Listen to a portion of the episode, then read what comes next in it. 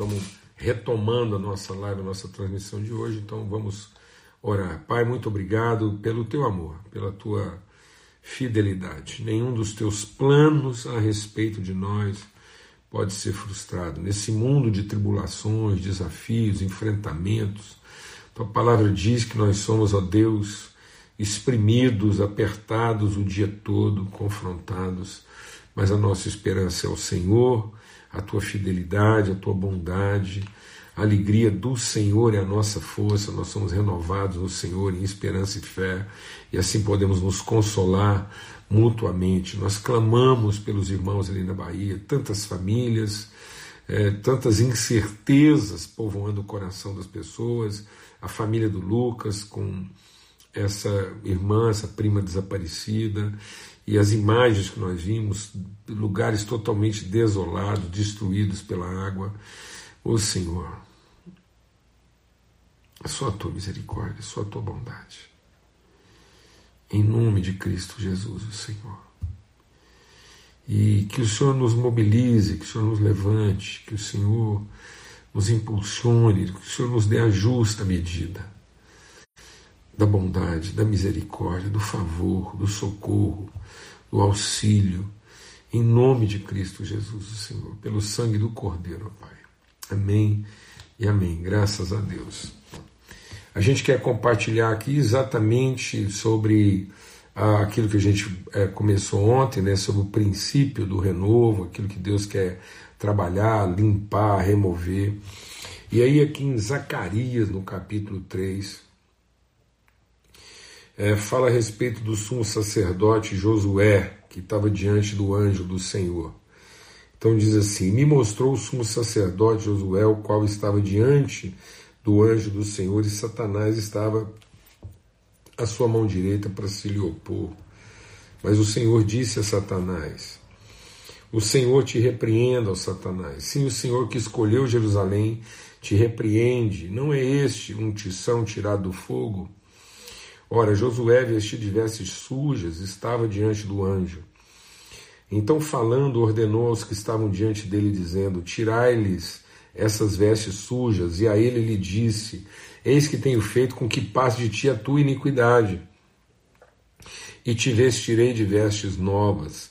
E disse eu: Ponham-lhe uma mitra limpa sobre a sua cabeça, e puseram uma mitra limpa sobre a sua cabeça, e o vestiram de vestes. E o anjo do Senhor estava ali. E o anjo do Senhor protestou a Josué, dizendo: Assim diz o Senhor dos Exércitos: se andares nos meus caminhos, se observares as minhas ordenanças, também tu julgarás a minha casa e também guardarás os meus atos, e eu lhe darei lugar entre os que estão aqui.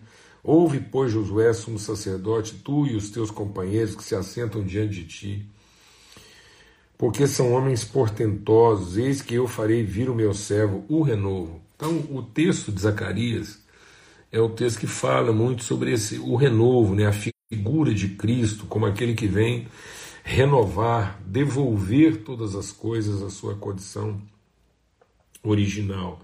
Pois eis aqui a pedra que pus diante de Josué, sobre essa pedra única estão sete olhos, e eis que eu esculpirei a sua escultura, diz o Senhor dos Exércitos, e tirarei a iniquidade dessa terra em um dia. Naquele dia, diz o Senhor dos Exércitos, cada um de vós convidará o seu companheiro debaixo da videira e para debaixo da figueira. Então, esse texto sempre é, mexeu muito comigo para a gente entender isso, né? É, e esse texto fala exatamente sobre isso, né? sobre alguém levantado por Deus e que tem suas roupas sujas. Né? É, é muito interessante a palavra do Senhor nos dizer isso, sempre ela está colocando de forma clara né, a, a onde está o processo de contaminação da nossa vida, de que maneira a gente tem que ser tratado. Então, Deus diz, né, ainda que o nosso homem exterior se corrompa, o nosso homem interior se renova. Então, essa questão do renovo de Deus na nossa vida tem que passar pela iluminação do nosso entendimento. Nós temos os nossos olhos, os olhos do nosso entendimento iluminados, a nossa alma, é, saber onde é que é que de fato nós estamos colocando o nosso olhar. a nossa percepção, o nosso entendimento, para a gente não ser confundido. Né? Então existe o aspecto da nossa exterioridade, da nossa aparência, né? da nosso homem exterior, da nossa condição humana, natural. E essa está contaminada. Realmente nós vivemos a vida aqui na Terra portando ainda vestes sujas, né? E que nós temos que ir nos despindo, nós temos que ir nos livrando, então desvestindo, nos livrando das nossas vestiduras humanas, nos libertando. Mas para a gente se desvestir disso, nós temos que, que também desapegar. Então a gente tem que ir, ir, ir deixando essa, esse apego que a gente tem às coisas humanas, naturais, no aspecto de, de entender de fato a partir de onde que a nossa natureza, a nossa identidade é formada. É nessa área né, da nossa exterioridade humana, daquilo onde a gente é afetado fisicamente, emocionalmente, circunstancialmente, onde as circunstâncias nos afetam, é onde as necessidades nos perturbam. É nesse mundo da necessidade, esse mundo das emoções, esse mundo dos sentimentos, é onde a gente é perturbado. Essa é a nossa realidade exterior. Isso está efetivamente contaminado, isso morreu. Né? Então a nossa carne, a nossa realidade humana natural, ela tem que morrer. Ela, ela, nós vamos receber um novo corpo. Né? Como ele está dizendo aqui, coloquem, tirem as vestes sujas e coloquem é, nele vestes limpas, né? Coloca sobre ele uma coroa, uma, uma mitra, um sinal da sua realeza, da sua pureza.